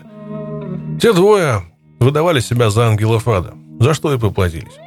Кроме того, за возвращение значков нам взамен вернули аннулированные ранее водительские права одного из членов клуба. После Альтамонта в моей жизни Начался сплошной криминал. Все шло по пизде. Шерон вечно ворчал на меня, потому что я взвалил на плечи слишком много клубных дел. Я действительно многое брал на себя. Ей казалось, что участники клуба почитали меня почти как бога. Я был непогрешим.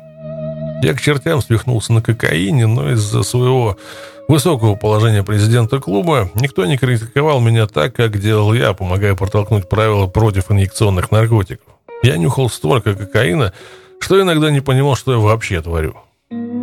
Как-то на выходных я был в кокаиновом запое, сидел в клабхаусе Брукдейла и решил проверить, как долго я смогу оставаться на ногах. Я продержался 9 дней и совсем слетел с катушек. После этого я осознал, что потерял контроль. Хоть кокс и был очень популярным социальным наркотиком, у меня были серьезные сомнения по поводу моих объемов употребления. Я провел пару выходных в одиночестве, пытаясь самостоятельно бросить и провести детокс, но безуспешно. Я капитально подсел на кокаин. Однажды вечером я ехал в потрепанном Кадиллак по бульвару Скайлайн через лесистые холмы Окленда с двумя членами клуба. Мы следовали за другими ангелами в заряженном пунтяк, когда пара парковых рейнджеров в патрульной машине вклинилась между нами. Через пару миль они заметили просевший зад Пантиак и заподозрили браконьерство в парковой зоне. Они посигналили, чтобы Пантиак остановился, но вместо этого машина рванула вперед, а рейнджеры бросились в погоню. Рейнджеры и Пантиак оставили наш Кадиллак глотать пыль. Обе машины так далеко оторвались от нас, что когда они свернули с главной дороги в вечерний туман, мы пропустили поворот. Развернувшись, мы догнали их, увидели разбитый понтяк на обочине дороги. Преследователи прострелили колесо, и на крутом повороте понтяк перевернулся, а рейнджеры вызвали подкрепление. Все выскочили из машины, бросились бежать. Когда копы открыли багажник брошенного понтяк, то обнаружили внутри двоих связанных чуваков, один из которых случайно перерезал другому горло шпорой ботинка – это были проспекты, над которыми пошутили перед принятием в клуб. Также в Пантиак нашли небольшой арсенал. Поскольку в Кадиллак тоже было припрятано наше оружие, мы решили не терять времени и проскочили мимо подбитого Пантиака. Загорелись огни, завязала сирена, другая полицейская машина погналась за нами. В ебанутой панике мы принялись выбрасывать оружие в окно. У меня на поясе висела обойма, поэтому я снял ремень, положил на пол, отстегнул ее и выкинул за борт. К несчастью, перед остановкой приятель взял мой ремень с пряжкой ангела Фада к моим, сука, именем на ней и вышвырнул его из машины. Это был тупой ход. Когда полицейские увидели мой пояс оружия, вылетевшее в окно, они остановились подобрать вещи. Когда копы сложили два и два, ангелы ада гонят на Понтиак с двумя связанными проспектами в багажнике, а другие ангелы следуют за ними в раздолбанном Кадиллак. Тут что-то нечисто. Нас сразу же задержали. Копы отвезли двух проспектов из багажника в больницу Хайленд. Оказалось, что парень с порезанным горлом был в бегах, поэтому в больнице он назвался вымышленным именем. Там купились на эту историю и зарегистрировали его. Из больницы он сразу сбежал, выскользнул со двора и направился к дому своего друга, жившего неподалеку. Постучал в дверь, и все еще истекая кровью, он потерял сознание на крыльце. В совершеннейшем испуге друг вызвал скорую, которая привезла парня обратно в больницу Хайленд. К тому моменту копы выяснили, кем он был на самом деле. Меня арестовали и предъявили обвинение в похищении и нанесении телесных повреждений наряду с парочкой статей по оружию. Похищение считалось особо тяжким преступлением, за которое светила смертная казнь, поэтому нас бросили в окружную тюрьму без права на залог. Пока мы там сидели, Верховный суд США отменил смертную казнь в Калифорнии. Судья Лайонел Уилсон, который позже надолго стал мэром Окленда, разрешил выйти нам под залог. В феврале 72-го Накапливалось все больше и больше невыполненных судебных приказов в отношении оклендских ангелов ада. Через пару дней после нашего освобождения под залог два других ангела вляпались в дело об убийстве парня по имени Брэдли Пархерст. Селезенка Пархерста разорвалась после того, как его отпинали. Я слышал, что когда его представили ребятам, он делал эти сумасшедшие жесты руками в стиле джайв. Когда один из ангелов Сказал ему пожать руку, как белый человек. Паркер сразу же послал его. Его вколотили в пол, из-за чего и без того увеличенная селезенка лопнула. После того, как наши ребята ушли, объявились друзья потерпевшего и обнаружили его без сознания. Они подумали, что парень закинулся красными и, видимо, решили подлатать его метом, после чего бросили в отделение скорой помощи, где он вскоре и скончался. Осенью 1972-го заголовки газет кричали «Ангелы ада» почти каждый день. В нашем доме творился хаос. В конце лета Шерон сломала ногу из-за темноты аварии на автостраде Окленда и тогда же была арестована за незаконное хранение метамфетамина. В сентябре два ангела получили от пяти до пожизненного за смерть Брэдли и были отправлены в тюрьму конце сентября Тини, один из героев антивоенной демонстрации 65-го, был объявлен своей женой пропавшим без вести после внезапного исчезновения. Она позвонила в полицию и поставила всех на уши. А Тини никто больше не видел и не слышал. К тому моменту мы уже потеряли Терри Трампу из-за передозировки наркотиков после выхода «Ангелов» 69. Но из всех случившихся убийств и беспорядков ничто не могло сравниться с тем, что произошло следом. Дело о тройном убийстве, также известное как убийство Агера в ванной. Один из самых продолжительных уголовных процессов в судебной истории Окленда. Конечно же, я был втянут в самую гущу событий. Воскресным утром 21 мая 1972 года трое мужчин были застрелены в доме на Сол-стрит в Сан-Леандро. Мертвецами оказались Келли Партрик Смит, Уиллард Томас и Гэри Кэмп. Всем было за 20. Кэмп жил через улицу и часто тусовался с Томасом и Смитом. Прибывшие на место агентов ФБР обнаружили в квартире Кэмпа три единицы оружия, которые числились украденными в другом штате. Тела нашли в 18.35. Сообщатели сообщили, что видели, как длинноволосый мужчина, на вид ему было лет 35, и брюнетка около 25, выходили тем утром из дома в районе 9.30, что примерно совпадало со временем смерти, установленным патологоанатомами. Помимо таинственной пары, полиция хотела допросить соседа Томаса и Смита по дому на Соул-стрит Ричарда Раундера. В то же воскресенье за несколько километров от места убийства в своем доме в районе Окленд-Хиллз был застрелен Севера Агера, гражданин Кубы. Убийство было обставлено как казнь. Агера обнаружили в ванной босым и полностью одетым. Полиция отследила последний адрес регистрации Агера – Макален, штат Техас. Преступник облил дом в Окленд-Хиллз бензином и устроил пожар на кухне. Полиция завела дело об убийстве и поджоге. Предположительное время смерти 11.30, примерно через два часа после тройного убийства в соседнем Сан-Леандро. Согласно материалам дела, два мелкокалиберных пистолета, использованных для убийства тройки в Сан-Леандро, также послужили орудием расправы в Окленде. Полиции удалось узнать, что Агера и Кемпа связывали сделки с наркотиками. Хотя я никогда не встречал Уилларда Томаса, Келли Смита или Севера Агеро, я знал Ричарда Раундера и его друга Гэри Кэмпа. В то время я по мелочи приторговывал героином, мог купить несколько грамм у Кемпа, чтобы потом разбавить и продать в четверо больше дури, подходящего до улицы качества. В дополнение к этому я подделал водительские права для моих друзей-лишенцев. В рамке одного дела с наркотиками я сделал фальшивое удостоверение личности с правами для Кэмпа и двух других парней – Келли Смита и Уилларда Томаса. Несколькими днями ранее друг Кэмпа принес стопку сделанных на Polaroid фотографий для документов вместе со всей необходимой для удостоверения информацией.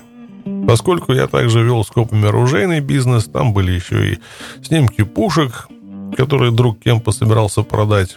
Для изготовления удостоверения я оборудовал в доме секретную темную комнату со входом через шкаф. Внутри хранились все полученные фотографии. Раундер знал об этой комнате. В воскресенье вечером, когда полиция обнаружила трупы жертв расстрела, я спал у себя на гольф Линкс. Кто-то подвез Раундер к моему дому. Трое парней из Оклендского клуба, Гэри Попкин, Сергей, Уайт Смит, были со мной, когда заскочил Раундер. Было уже поздно, Раундера требовалось подбросить до дома, так что мы все запрыгнули в машину Гэри и поехали на Сол-стрит. Мы ехали через район Раундера. Всю его улицу оцепили, повсюду были сраные копы. Меня это напрягло, поэтому я приказал Гарри проехать мимо. Мы направились к дому Кенни Оуэна на Бартлетт-авеню в Окленде. Я выскочил из машины, зашел внутрь повидаться с Кенни. Он сразу спросил меня, «Вождь, ты слышал, что случилось с Раундером?» Кенни знал, что тот был мой приятель. «Расскажи мне», — сказал я. «Его недавно убили». Я рассмеялся. Бред, он снаружи в машине сидит. Кенни настаивал. Да нет же, мать Раундера сейчас звонила мне и сказала, что его убили. Кенни. Как, блин, его могли убить, если он прямо за дверью в моей ебаной машине? Я пошел к машине и привел Раундера. По твоему дому рыщут полицейские, а твоя мать уверена, что тебя убили. Теперь мы знали, что на Стол-стрит произошло убийство. Но было неясно, кого убили, и что более важно, почему. Я заставил Раундера позвонить матери, набрал номер и передал ему трубку. Меня беспокоило то, как он колебался. «Скажи матери, что ты жив, и с тобой все в порядке, тупой ты уебок». В его доме было трое мертвых парней, и мы все понимали, что копы захотят его допросить. Еще одно, чувак. Не говори копам, что был со мной, сказал я Раундеру. Если он проболтается, подумал я, то копы захотят побеседовать и со мной. На мне и так висели обвинения в похищении и незаконном владении оружием. Беседы с гремдыми копами мне были совсем ни к чему. Раундер был сильно потрясен и не знал, что ему делать. Два дня спустя полицейские разыскали Раундера, чтобы расспросить его об убийстве Севера Агера. Оба пришли к выводу, что Агера был застрелен с того же пистолета, что и люди в доме на Сол-стрит. Я спал дома, когда произошло убийство, и думал, что Раундер, вероятно, тоже не был причастен к убийству Агера в ванной. Если Агера убили в тот же день из того же пистолета, что и Трио на Сол-стрит, то раз Раундер был со мной, он этого сделать не мог. Кто-то подбросил его до моего дома, и до сего дня я не знаю, кто это был. Копы остановились более пытливыми, они хотели знать, что Раундер известно про Агера. Тот заявил, что ничего не знает, никогда не бывал в его доме на бульваре Маунтейн и не имеет ни малейшего понятия, кто убил его и поджег дом. Огонь уничтожил все следы внутри, но полиция нашла снаружи мусорный пакет и пивные банки с отпечатками. Раундер по понятным причинам перепугался, он клялся, что не убивал Агера. Зато он указал на Уайте, Сергея, Гэри и меня, сказал, что мы с ним были в том доме. Он наплел, что я нацепил для маскировки парик и застрелил Агера из пистолета с глушителем. Черт, да он даже описал им, как видел дым, выходящий из ствола пистолета. Я не только никого не убивал, но еще и знал, что с бездымными патронами, которые в то время уже стали нормой, никакого пресловутого дыма из ствола и быть не могло. Копы притащили Раундера в суд и, не приведя его под присягу, и не сказав судье, что он путался в показаниях, получили ордер на арест Гэри, Уайти, Сергея и меня. Раундер стал для них информатором и потенциальным главным свидетелем. В день, когда Раундер сдал нас, я уехал на свадьбу дочери моей сестры. Когда я вернулся, к нам в гости пришли Гэри, Сергей и Анита Уолтона. Шерон как раз закончила пришивать нашивку для одного парня из клуба. Я собирался лечь спать. Тот, кто выходил из дома последним, не запер ворот как следует. Мы все смотрели по телевизору повтор старого сериала Энни Оукли, когда в дверь постучали, и удары были куда сильнее обычного. Было ясно, что снаружи творилось что-то странное. 39 сотрудников правопорядка окружили мой дом. В мегафон проорали «Выходите, у нас есть ордер». У меня не было ни малейшей идеи, к чему все идет, и насколько это серьезно. Я сказал копам подсунуть ордер под дверь, их это не особо обрадовало. Когда я увидел, что ордер был по обвинению в убийстве, то сначала подумал, кто бы это мог быть? Кого мы избили? Ты никогда не знаешь, умрет в таком случае человек или нет. Ситуация была запутанной, так что я открыл дверь. Полицейские направили на нас оружие, приказали сесть на диван в гостиной и начали разносить дом на части. Раундер рассказал им про темную комнату, где лежали наркотики, оружие, фотографии пушек, а теперь еще и фото жертв убийства.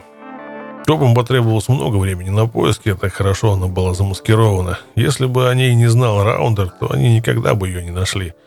Вход был очень аккуратно закрыт панелями и безупречно спрятан. Внутри темной комнаты были фото Раундера, Кемпа, того убитого парня Келли Патрика Смита, все данные для удостоверения и придуманные имена, а также снимки Герри, Сергея, Уайти, меня и других. Почти полный набор убитых на Сол-стрит вместе с кучей ангелов ада. Копы выносили все, найденное в доме и темной комнате через заднюю дверь. Мы не могли встать с дивана и не понимали, что они забирают в качестве улик. Я был по уши в дерьме. По крайней мере, так казалось полицейским. Сергея, Аниту, Гэри и меня увезли, а Шерон осталось разбирать беспорядок. У меня по дому было раскидано около двух тысяч баксов. По закону, если полицейские нашли наличку в доме, то они обязаны были пересчитать все в твоем присутствии. Коп пытался сосчитать деньги Перешерон, а она к тому моменту уже клевала носом. На всякий случай полицейские распотрошили диван, откуда вытащили еще наркотики и оружие. Шерон отправили в тюрьму отдельно от нас, а залог для нее был установлен в размере 16 тысяч баксов. Довольно большая сумма для 72 года. Мы планировали выкупить Шерон первой. Она могла общаться со следователями и помочь подготовить дело к суду. Остальные пиздецки встряли. Залог установили на отметке 150 тысяч баксов. Непомерно много для любого из нас. Собрать такое бабло для выхода было нереально. В обозримом будущем нам предстояло гостить в тюрьме округа Ламида. Шерон проходила по делу о наркотиках, поэтому копы хотели отделить ее от остальных четырех фигурантов дела об убийстве. Поначалу я был против этого. Конечно, она рисковала попасть в тюрьму, но нам всем казалось, что наша компания будет лучше выглядеть в суде, если она будет стоять рядом с нами. Это могло сбить с толку присяжных. Шерон определенно была в игре, но в итоге я отказался от этой идеи. Риск был слишком велик. Позже, после дела об убийстве, нас вместе судили за хранение и продажу наркотиков. Прокурор утверждал, что мы облили бензином дом в Окленде после того, как сорвалась кокаиновая сделка между нами и Агера. Газовая плита на кухне вызвала пожар и взрыв. Однако ни у кого из нас не было следов ожогов на теле. Согласно показаниям Раундера, Агера хранил кокаин в синем чемодане. Такой же синий чемодан во время ареста и обыска обнаружился в моем доме. Дело приняло еще более странный оборот с пятым убийством. Это дало обвинению мотив. Женщина была найдена убитой. Ее тело затолкали в багажник брошенного автомобиля. Позже в прессе появилась информация, что погибшая приходилась двоюродной сестрой Сергею Уолтону. В ходе дела против Сергея, Уайти, Гэри и меня сторона обвинения заявила, что мотивом убийства Агера стала кокаиновая сделка на 90 тысяч баксов, а тройное убийство было местью ангелов за смерть женщины. Все истории, которые Раундер рассказывал полиции, произошли через 3, 4 и 5 дней после первых четырех убийств. Мы попали под стражу еще до того, как узнали о пятой смерти. Газеты сообщали, что мы убили троих парней на Сол-стрит в качестве мести, но я до сих пор даже не знаю, правда ли мертвая девушка была двоюродной сестрой Сергея. Перед началом слушаний я продумывал свою защиту – что мне было делать? Я был ангелом ада, капитально влип, ведь они настроились посадить меня хоть за что-то. Я решил объявить присяжным, что торговал героином, но никогда никого не убивал. Суть превратился в цирк с самого начала. Нас судили вместе, в офисе окружного прокурора считали, что так мы будем выглядеть более угрожающе в глазах присяжных. Страшная кодла убийц. Информатор в окружной тюрьме заявил, что я писал Сергею какие-то записки, которые могли негативно повлиять на ход разбирательства. Мой юрист наклонился ко мне и спросил, почему я не сказал ему про записки. На самом деле я написал Сергею только одну, но у прокурора была стопка толщиной в несколько сантиметров. Когда мы осмотрели материалы, я увидел, что они написаны чужим почерком – Единственная настоящая записка касалась оружия, которое мы передали полиции Окленда. Я признался, что мы сдавали им пушки в надежде на снижение суммы залога для ангелов в тюрьме. Свидетель от полиции отрицал факт нашего сотрудничества, но судья пришел в ярость, когда всплыли наши дела с копами. Судья желал знать, кто из правоохранительных органов причастен к сговору. Другой правительственный свидетель был так напуган, что его буквально трясло на трибуне. Судья взглянул на него вниз со своего места и задал вопрос. «Сынок, тебе страшно?» «До смерти страшно, Ваша честь». «Угрожал ли тебе кто-то в этом зале?» Судья посмотрел на четверых ангелов ада. «Да, сэр, мне угрожали». «И кто же запугал тебя?» «Сержант из управления шерифа, Ваша честь. Если я не скажу то, что ему нужно, то окажусь в тюрьме на всю оставшуюся жизнь», так он говорил. Судья снял парня с трибуны. Судебный процесс длился 4 месяца. Одна осечка за другой. Они так никогда и не нашли настоящее оружие убийства, но определили, что это был пистолет, привезенный из Англии для нужд ЦРУ со стволом с левой нарезкой. Явно редкое оружие. В таком стволе пуля раскручивается не по часовой стрелке, как обычно, а наоборот, против. Вместо того, чтобы предоставить суде оружие убийства как доказательство, представители обвинения написали Смитсонский институт, откуда им выслали копию пистолета для демонстрации присяжным. У меня никогда не было такого оружия. Другой косвенной уликой был синий чемодан, в котором друг Кемпа обычно приносил мне наркоту. Они утверждали, что у меня есть ключ, идентичный ключу на теле Агера, который может открыть этот чемодан. Мой адвокат принес десятки ключей, также отбирающих синий чемодан. Он возразил, что у кого-то в зале суда, скорее всего, были ключи, которые тоже могли бы открыть этот кейс. Казалось, мы убедили присяжных. Когда присяжные наконец ушли для обсуждения, то в первом же голосовании сочли нас невиновными. Они обсуждали дело еще несколько дней, прежде чем вынести окончательный вердикт. Наверное, думали, что если слишком быстро признают нас невиновными, то нас будут судить заново. Герри, Уайт и Сергей и я были оправданы. Я вытирал слезы с глаз. пока слушал приговор и лично благодарил присяжных. Ну а судья был заметно взбешен. Обвинение так разозлило оправдательный вердикт, что они жаждали крови. Значительная часть моей защиты включала чистосердечные признания в кокаиновых делах. Поэтому они сразу же набросились на меня с обвинением в торговле наркотиками на основании признательных показаний, данных мной под присягой. И судья немедленно приступил к делу. Я знал, что попал в скверный оборот. Блин, на мне висела куча всего, целый список обвинений. Без калькулятора даже разобраться сложно. Теперь я предстал перед судом по обвинению в торговле наркотиками, а также по делу с погоней и похищением. Вдобавок ко всему, федералы повторно зарядили мне три обвинения за оружие. Меня загнали в угол. Пришло время для передачи «Let's make a deal» в стиле Сони Баргера. Можно было заключить сделку. Поговорим о сложном. Вот приговоры и договоренности, к которым мы пришли. Меня признали виновным в хранении 37 грамм героина с целью продажи, за что грозило от 5 до 15 по законам Калифорнии. Моим прошлым приговором за марихуану от 63-го хранение 19 косяков срока увеличивался от 10 до пожизненного. Это означало, что мне пришлось бы отсидеть минимум 10 лет перед тем, как будет разрешено предстать на слушаниях по досрочному освобождению. Хранение грамма кокаина влекло за собой наказание от полугода до пяти, но дело о марихуане превращало его в срок от 5 до 15 с обязательным требованием отсидеть минимум 5. После того, как меня признали виновным, судья сложил обвинения по героине, героину, марихуане, сиканалу и кокаину в итоговый срок от 15 до пожизненного. Обвинения в похищении смягчили до незаконного лишения свободы, а обвинения штата и федералов во владении оружием были сокращены до двухлетних приговоров, которые засчитали одновременно. Таким образом, одни обвинения накладывались поверх других, так что мне не пришлось последовательно от, отбывать каждый срок. Федералы, полагая, что со мной все кончено, и я больше никогда не буду ездить по дорогам на мотоцикле, согласились не наказание по совокупности преступлений. Они считали, что мне придется отсидеть 15 ебаных лет перед первым слушанием по комиссии по досрочному. Мне сказали, что раньше, чем через 30 лет отсидки, воли мне не видать. Ждать пришлось бы до 2002 -го. Они думали, что взяли меня. Правоохранители от души радовались и праздновали в 73-м. Они отмечали новость. Я, основатель Оклендского мотоклуба «Ангел Ада», направлялся в тюрьму и, вероятнее всего, должен был провести остаток моей жалкой жизни в камере особого режима. Быстро распространились слухи, что я отчалил навсегда. Шансы провести остаток века в заперти были высоки. Впервые в жизни меня направили не в окружную тюрьму, а в тюрьму штата.